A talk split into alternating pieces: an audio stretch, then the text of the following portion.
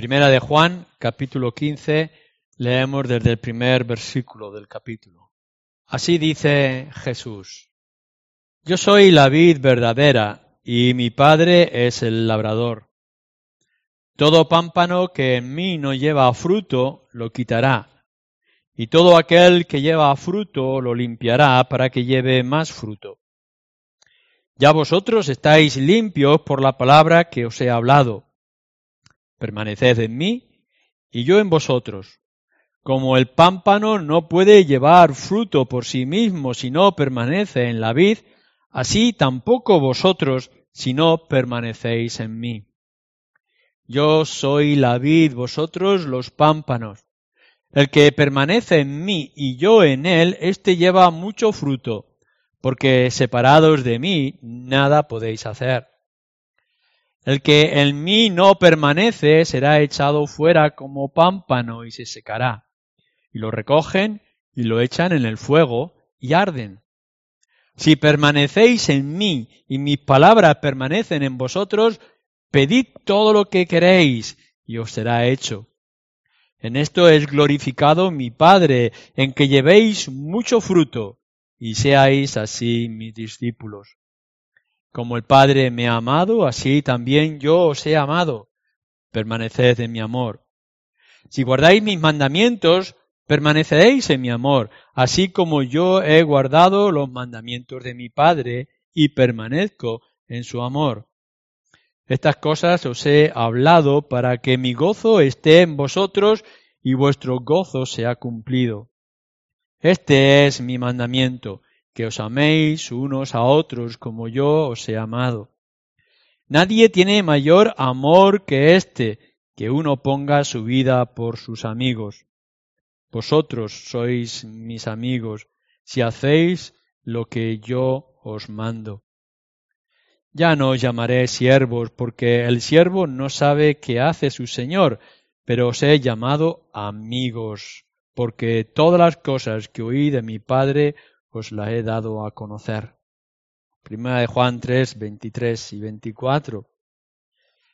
Y este es su mandamiento, que creamos en el nombre de su Hijo Jesucristo y nos amemos unos a otros como nos lo ha mandado. Y el que guarda sus mandamientos permanece en Dios y Dios en él.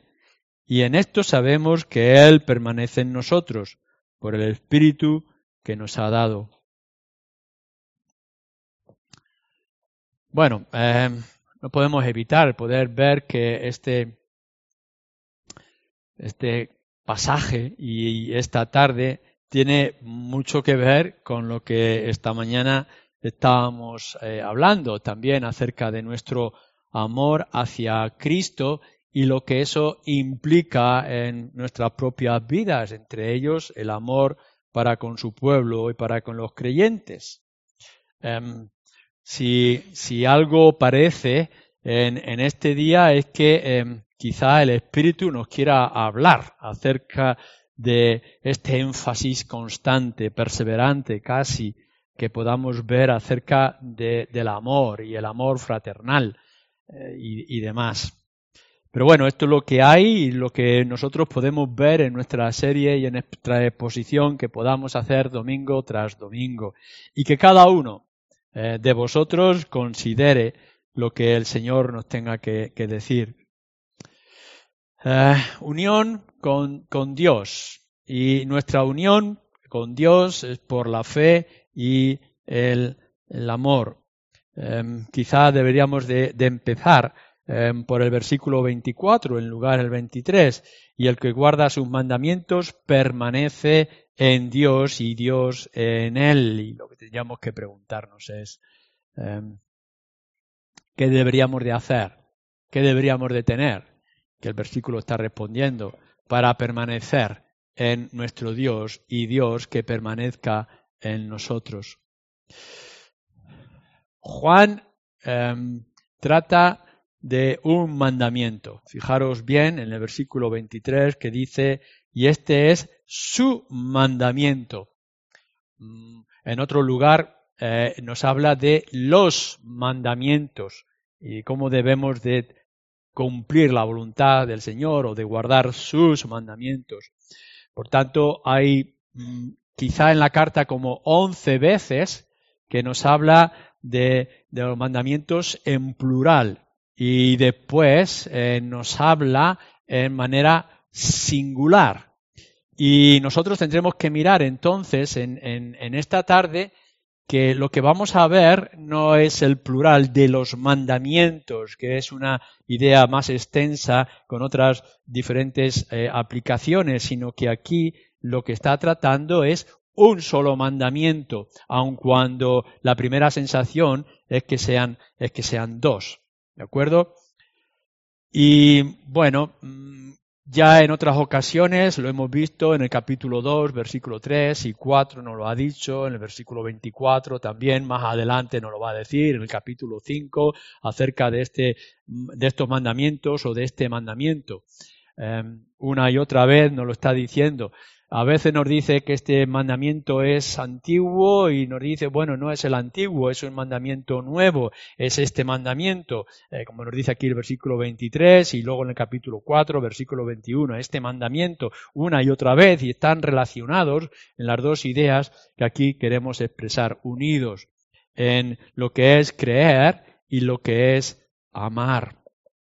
Y cómo estas dos cosas están unidas y se hacen una sola. Es un solo mandamiento, o al menos esto es lo que está expresando Juan en estos versículos. La primera pregunta que nosotros tendremos que hacer, yo quiero hacer a todos vosotros es, ¿estás unido a Dios? ¿Estás unido a Dios por medio del Señor Jesucristo? ¿Permaneces en Dios? ¿Dios permanece en ti? Porque esto es algo que también se está repitiendo constantemente en la carta de, Juan, permanecer, eh, estar unidos, em, tener esa relación con el Señor. Mm, si miráis en vuestra concordancia y si rebuscáis otra vez en esta corta carta, lo podréis ver una y otra vez, la permanencia, el estar en. Y el poder estar en Dios, tú, que puedas estar en Dios y Dios pueda estar en ti, con todo lo que eso pueda significar, a pesar de, nuestra diferencia en naturaleza, en la diferencia em, que hay entre el creador y la criatura. No, no está diciendo que hay una vinculación o que hay una especie de unión, lo que está diciendo es que tú puedas permanecer en Él y Él pueda permanecer en ti, aun a pesar de todo lo que hay diferente a nosotros, a pesar de tu pecado y a pesar de su santidad. Esto es un misterio eh, tremendamente hermoso y glorioso que las escrituras nos manifiestan. Constantemente tendremos que ver que nuestro Dios es un Dios santo, es sublime, no hay posibilidad de que mancha alguna eh, pueda estar en su presencia o le pueda afectar de manera alguna. Y por otra parte nos vemos a nosotros que desde la caída de Adán estamos infectados o afectados por, por el pecado. Así que fijaros bien todo lo que es luz y todo lo que es tinieblas, que de alguna manera podamos permanecer y estar juntos. De esto es lo que está hablando eh, la palabra de Dios y esto es lo que nos está diciendo aquí la, palabra de Dios en, la carta de Juan. Permanecer, poder estar unidos, poder tener una relación para con Dios.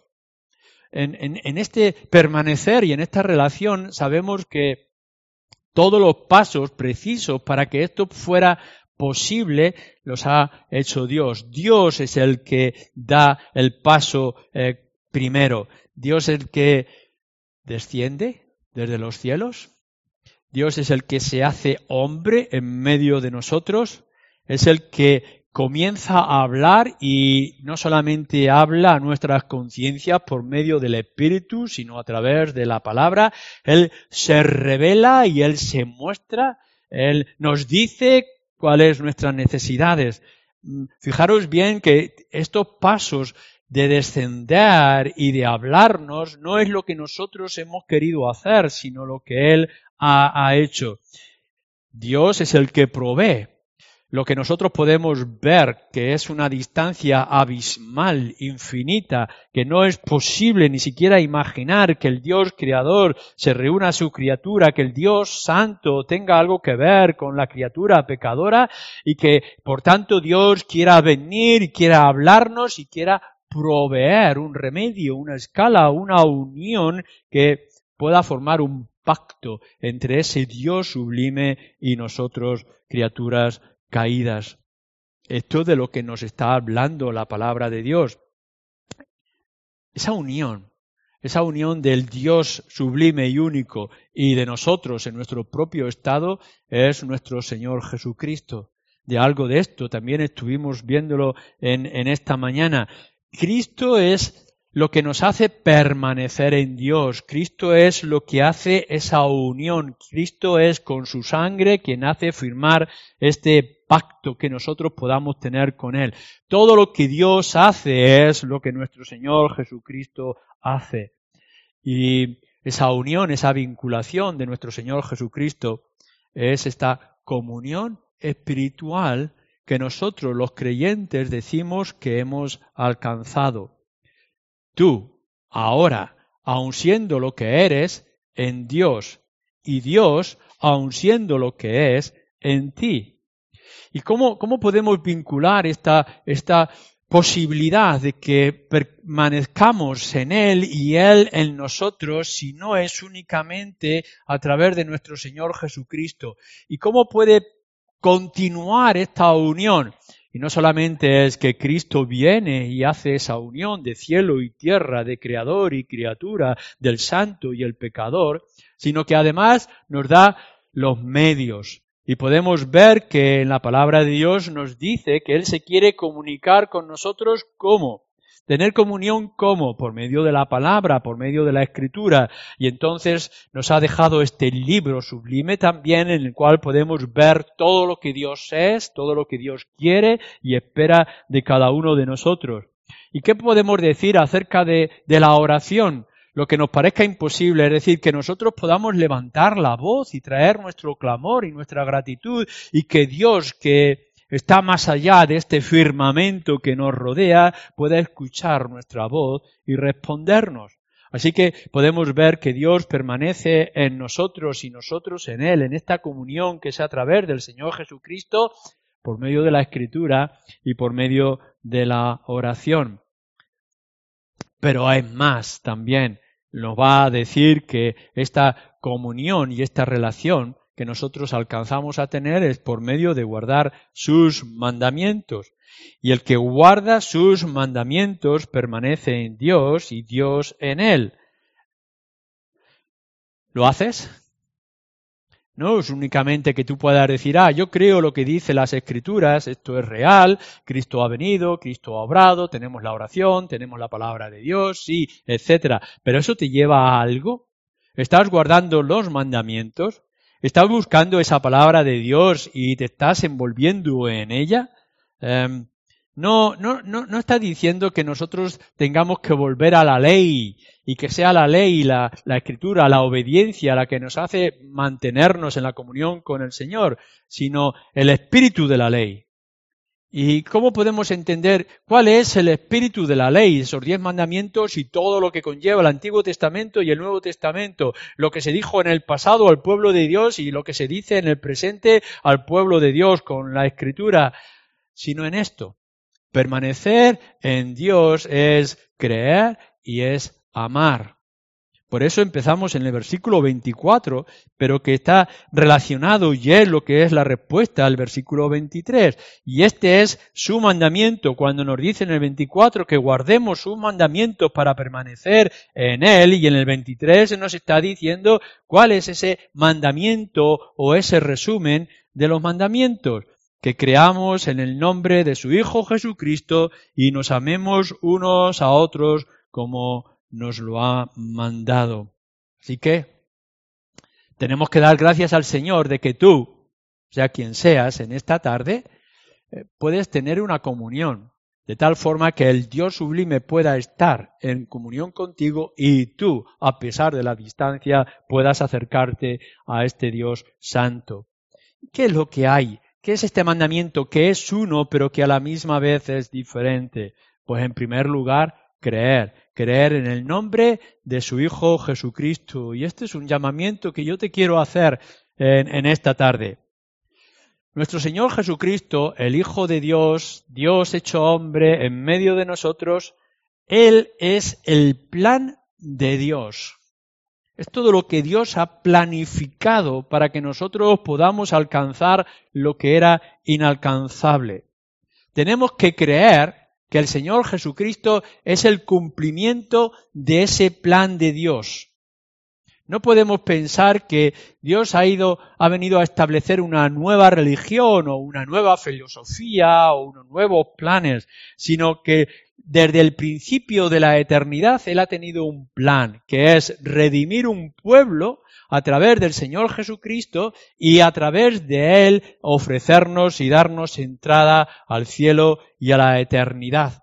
Por más vueltas que tú le puedas dar a las escrituras, todo el simbolismo, todas las imágenes, todos los sacrificios rituales que hubo en el Antiguo Testamento, como todo lo que se nos manifiesta en los Evangelios hasta la muerte de nuestro Señor Jesucristo en la cruz, y todo lo que es mirar hacia atrás para ver a Cristo clavado en la cruz en nuestro lugar, todo eso es el plan de Dios. Si queréis ver una entrada al cielo, este es nuestro Señor Jesucristo. Si queréis ver una firma segura es la sangre de nuestro Señor Jesucristo. Si queréis ver un brazo fuerte que nos mantenga, ese es nuestro Señor Jesucristo. Todo el plan de Dios no es religión, es Cristo, es un nombre, es una persona. En eso es lo que tú tienes que creer en, en esta tarde. Pero es más, nos dice la Escritura, y vosotros conocéis bien cómo lo manifiesta el Evangelio de Juan, em, él es el, el camino. Él es el camino al Padre. No hay otro camino. Yo soy el camino, la verdad y la vida, nos dice el Señor Jesucristo, Evangelio de Juan, capítulo 14, versículo 6. Él es el camino. Mirar que hay una, una distancia entre, entre nosotros y Dios que nunca nosotros podríamos avanzar. El, el, lugar o la manera, la forma, la dirección que nosotros tendremos que tomar, la única, es nuestro Señor Jesucristo. Él es el camino al Padre.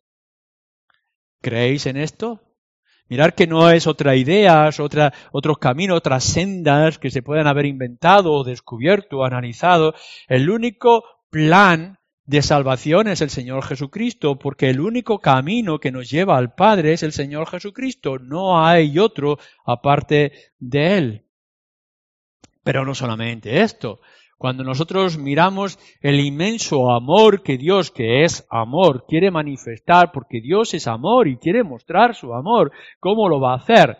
Pues también nos lo dice las Escrituras, de tal manera amó Dios al mundo que ha dado a su Hijo Jesucristo, nuestro Señor y Salvador. Juan 3:16. Entonces nosotros podemos pensar cómo y, y dónde se manifiesta ese inmenso, extenso, infinito amor de Dios para criaturas como tú y como yo. Y entonces descubrimos que es por medio del Señor Jesucristo. ¿Queréis saber acerca del amor? ¿Queréis conocer acerca del plan amoroso de Dios? lo único que tendréis que hacer, y es la única forma que podéis alcanzarlo, es por medio del Señor Jesucristo. ¿Creéis en esto? Así que lo que nos está diciendo de creer en el nombre de Hijo Jesucristo es creerle a Él como el plan, creerle a Él como el camino, creer en Él como la manifestación del amor de Dios. ¿Y qué tendremos que decir acerca de la obra de rescate? Em, cuando nosotros estábamos perdidos, sin esperanza y sin Dios, necesitamos que alguien viniera y nos buscara. ¿Quién es sino nuestro Señor Jesucristo? Y cuando nosotros habíamos levantado una deuda inmensa que no podríamos pagar por nuestros propios pecados y que cada vez esa deuda era en aumento y por tanto la ira y el castigo de Dios iba con más peso sobre nosotros, ¿quién y dónde estaba ese rescate? Esa redención ¿Quién es el que nos iba a encontrar? Sino nuestro Señor Jesucristo. ¿Creéis en esto? Esto es lo que nos está diciendo la palabra de Dios. Cristo es el perdón de nuestros pecados, es el redentor, es el rescate, es el que lo paga, es el que nos libra. Pero no solamente es este plan y este es el cumplimiento de la obra del Señor o el camino, como hemos dicho, y único camino, o la manifestación y única manifestación del amor de Dios para criaturas como tú y como yo, o la redención y el perdón de pecados, sino también nos dice, eh, por ejemplo, en Primera de Corintios, en el capítulo 8, Él es la justificación y Él es la santificación y Él es la glorificación. Él lo es todo. Si queréis abarcar algo que nos pueda vincular cielo y tierra, es Cristo. Él lo es todo. ¿Creéis en esto? Mira que no hay lugar para tus rituales, ni tus sacrificios, o tu manera de pensar, o tus experiencias, o tu análisis, o tus conclusiones que tú puedas llegar a cabo. Todo, todo de principio a fin es el Señor Jesucristo. Y lo que nos está diciendo el mandato, el cumplimiento que tenemos que alcanzar para tener comunión con el Padre es por medio de la fe es por medio de creer en el Señor Jesucristo, que Él es la respuesta al Padre por todas y cada una de nuestras necesidades.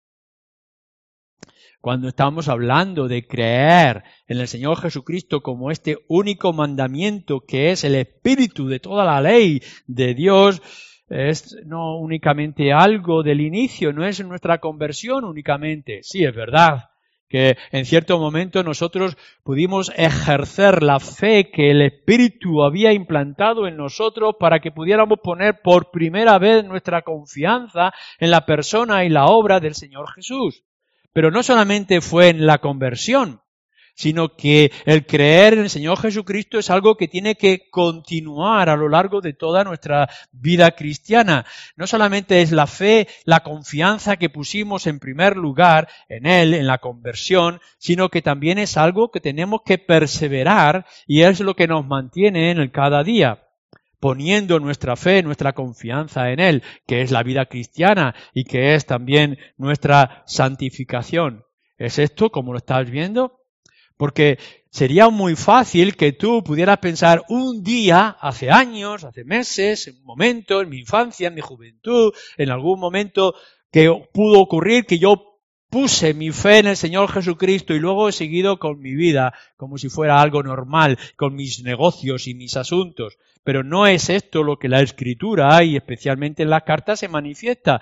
Es que nuestra confianza, nuestra fe fue en un principio y es algo que tiene que continuar hasta que despertemos y estemos con Él en el reino de los cielos. Así que todo el cumplimiento de la ley, todo, lo que pueda esperarse y todo lo que pueda expresarse para poder estar permanecer, tener comunión o unión con Dios el Padre es por medio del Señor Jesucristo, desde el comienzo de nuestra vida cristiana hasta el final de nuestra vida cristiana. Pero esto es solamente la primera parte. Porque que hemos dicho aquí no está diciendo que hay dos mandamientos, hemos dicho que hay un solo mandamiento, que guardemos sus mandamientos que tengamos eh, la comunión con el Padre eh, o permanecer en el Padre es este mandamiento, versículo 23, que creamos en el nombre de su Hijo Jesucristo y nos amemos unos a otros como nos lo ha mandado. Así que fijaros bien que lo que está diciendo es, vale, la cara A de la moneda es que nosotros creamos en el Señor Jesucristo. Pero hay una cara B. Y es que eso se pueda expresar en el amor mutuo los unos para con los otros. Eh, Juan va a hacer un énfasis eh, constante, no solamente en su Evangelio, sino también en esta carta, acerca del amor si queréis eh, dedicar un tiempo, toda una tarde, a que busquéis todo el concepto de amar, de amor, que viene en las cartas del Evangelio de Juan.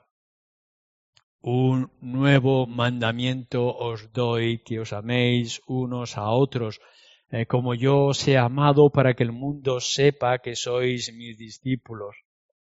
Juan capítulo 13, capítulo 15, eh, como también hemos estado leyendo. Así que si nosotros decimos que tenemos una vinculación con Cristo, es decir, hemos puesto nuestra confianza en su obra y en su persona de manera definitiva y única, esto tiene que llevarnos a nosotros a un amor fraternal. Él es su mandamiento. Es decir, que si nosotros lo tenemos a Él, lo que tendremos que tener es una relación con todo lo que hay a nuestro alrededor. Es Él, su mandamiento en nosotros. El cumplimiento de la ley nos dice, eh, también en Gálatas, por ejemplo, es, es su amor. Mm, ¿Es esto así también entre, entre nosotros? Es muy fácil que nosotros podamos estar diciendo que, que le amamos Em, o que le hemos aceptado o que hemos puesto nuestra confianza en Él, que somos creyentes en el Señor Jesucristo. ¿Cuánta gente está hablando de creer en el Señor Jesucristo o aceptar la obra del Señor Jesucristo? Pero este mandato, este mandamiento con su segunda cara, esta segunda parte de, de la expresión tiene que ver que si eres creyente, es decir, crees en la obra y persona del Señor Jesucristo, te tiene que llevar al amor fraternal con todo lo que eso implica y lo hemos visto en otras ocasiones. Es el cumplimiento de la ley. Em, ¿Cómo se expresa la ley y esos diez mandamientos? Que améis a Dios sobre todas las cosas y améis al prójimo como a vosotros mismos.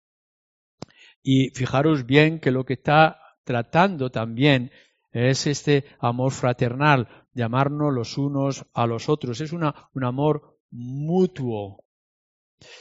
¿Sabéis cuán importante que es el amor entre nosotros los creyentes? Está implicando que nosotros hagamos todo lo posible para amar al otro y que hagamos todo lo posible para que el otro nos ame a nosotros.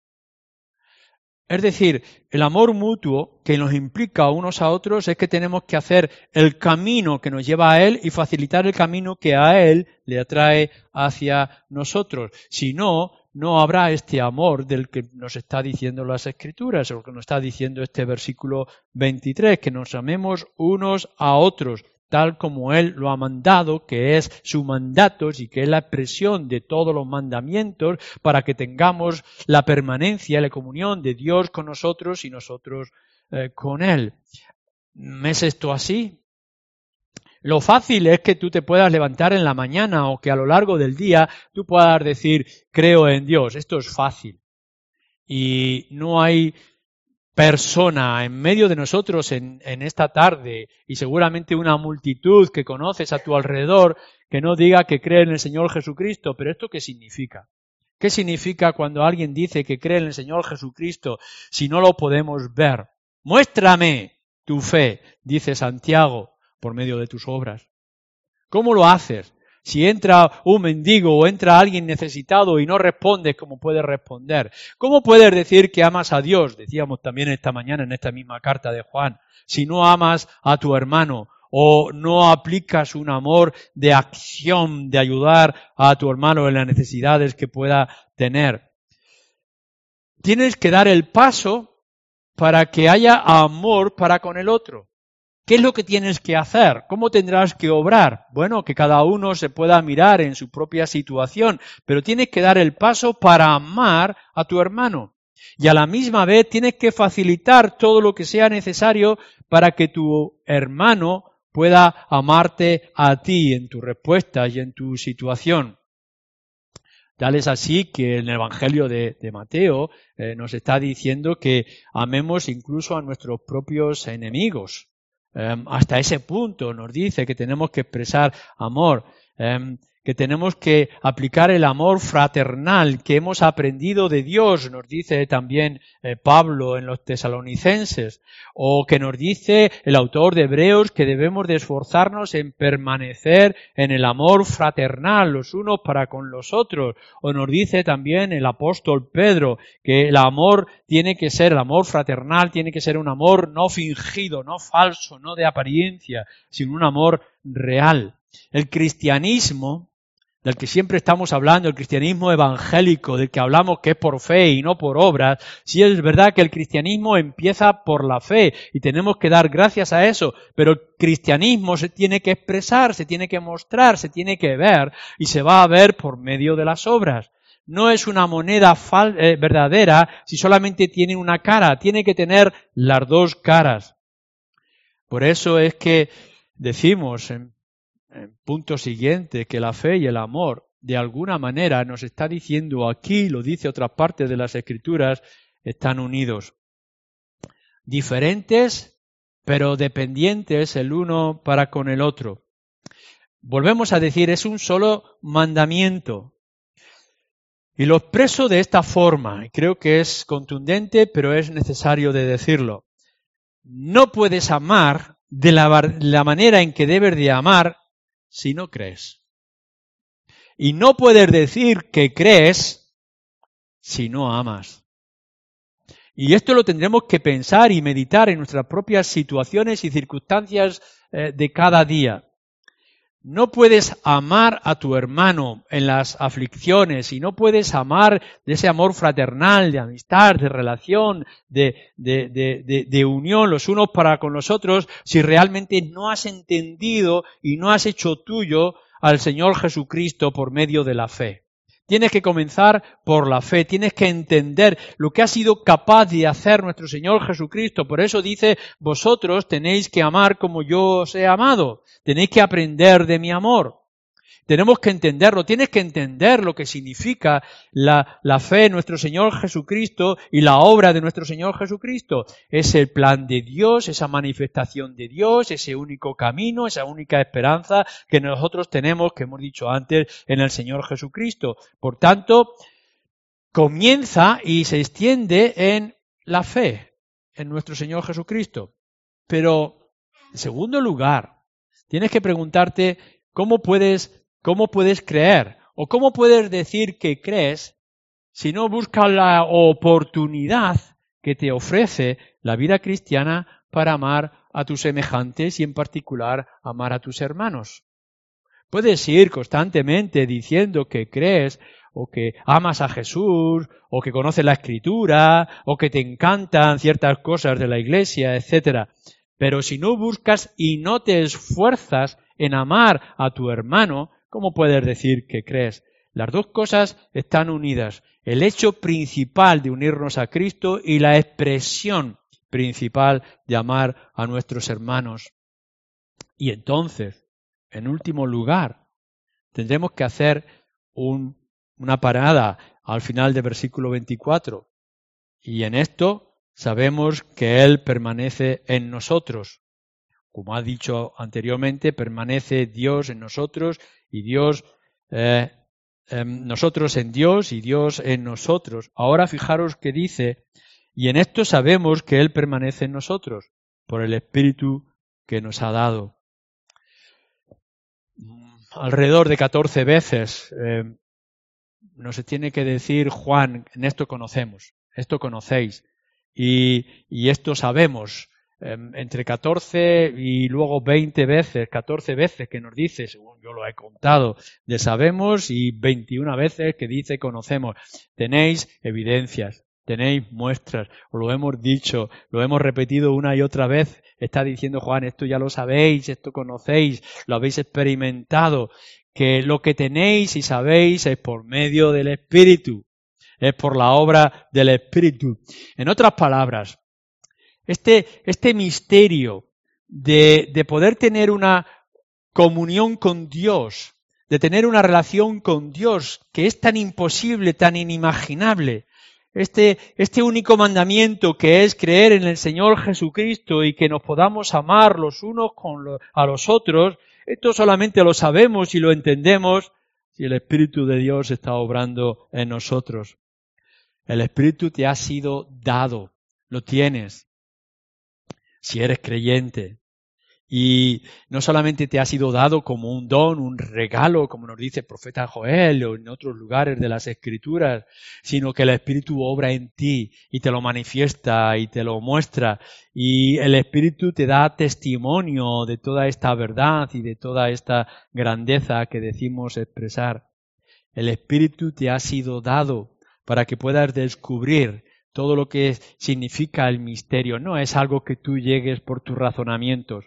Seguramente estás aquí o pudieras estar aquí en esta, en esta tarde por el cumplimiento de un ritual. O pudieras estar aquí porque el Espíritu quiere mostrarte algo más. Quiere, quiere guiarte y quiere fortalecerte en tu fe.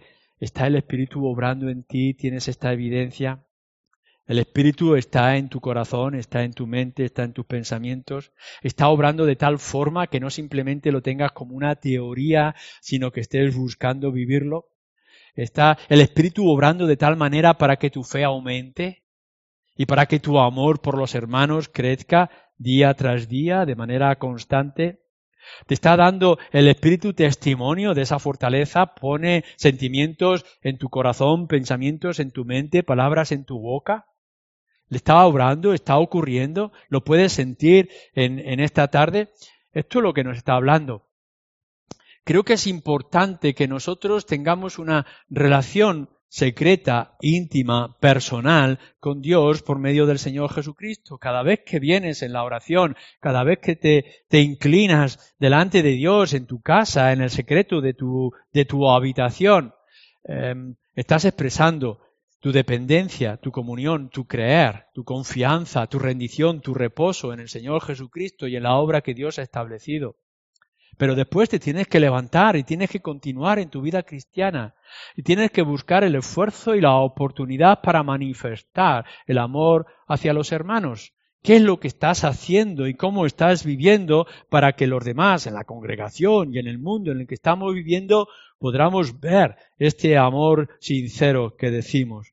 Este es el mandamiento de Dios, que creamos en el Hijo de Dios como el único y la única esperanza y que nos amemos los unos a los otros. Y esto solamente lo podremos descubrir, tenemos que descubrirlo por la obra de nuestro Espíritu, el Espíritu de Dios, el Espíritu Santo en cada uno de nosotros.